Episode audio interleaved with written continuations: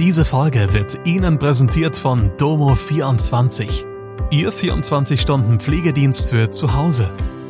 Heute noch die Unterstützung finden, die Ihre Liebsten im Pflegealltag benötigen. Besuchen Sie uns gleich unter www.domo24h.de. Hallo, das sind die Nachrichten aus Mannheim und der Region am Mittwoch. Rhein-Neckar-Theater sagt Teilnahme an Sandhofener Kerwe ab, Schwertransport mit Raketenwerfer auf A6 liegen geblieben, Öffnungszeiten der Mannheimer Bäder.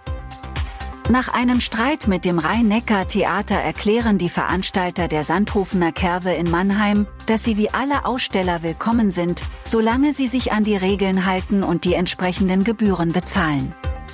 Das Rhein-Neckar-Theater aus Neckarau hatte kürzlich bekannt gegeben, dass es in diesem Jahr nicht an der Kerwe teilnehmen werde. Es gab Unstimmigkeiten über Standgebühren und Auflagen. Der Kerwe-Verein behauptet, das Theater habe im letzten Jahr Regelverstöße begangen, was dieses jedoch bestreitet. Die Sandhofener Kerwe zieht traditionell viele Besucher an.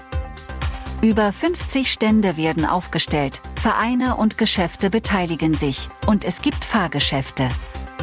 Der Kerwe-Verein betont die Wichtigkeit des ehrenamtlichen Engagements vieler Vereine, die zuverlässig an der Kerwe teilnehmen. Eine weitere Unstimmigkeit gab es mit dem jungen SV Sandhofen, der erstmals an der Kerwe teilnehmen wollte.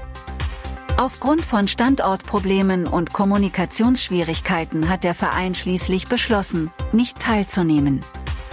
Der Kerwe-Verein betont, dass er nicht bereit war, andere Vereine zu vertreiben, um dem SV Sandhofen einen bestimmten Standort zu ermöglichen. Das erlebt auch die Polizei nicht alle Tage. Als eine Streife am Dienstagnachmittag auf der A6 in Höhe von Bielheim einen liegengebliebenen Schwertransport absichern musste, ist den Beamten sofort die ungewöhnliche Ladung aufgefallen. Ein gut 20 Tonnen schwerer gepanzerter Raketenwerfer der US-Streitkräfte. Der Schwertransporter hatte einen Hydraulikschaden.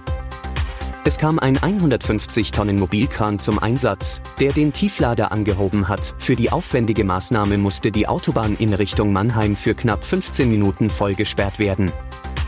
Danach konnte der Verkehr über die linke Spur geleitet werden. Erst um kurz nach 20 Uhr waren die Reparaturen vollständig abgeschlossen und die Strecke konnte wieder uneingeschränkt freigegeben werden. Eine Gefahr ging von dem Raketenwerfer laut Polizei nicht aus, da dieser ohne Waffensysteme und Munition nicht einsatzbereit war. Die Stadt Mannheim hat die Öffnungszeiten der städtischen Freibäder und Hallenbäder bekannt gegeben. Noch bis zum 10. September haben die vier Freibäder geöffnet. Die Hallenbäder öffnen mit dem Abschluss der Sommerferien wieder ihre Tore. Ausnahme ist das Gartenhallenbad Neckarau, das bereits ab dem 21. August wieder geöffnet ist.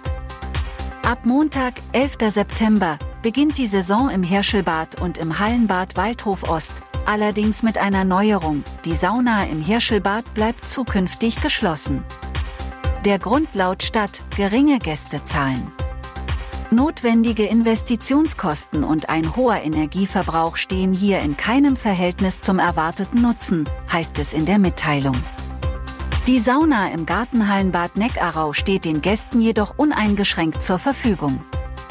Als letztes der vier Hallenbäder startet am 19. September das in Vogelstang in die Herbst- und Wintersaison.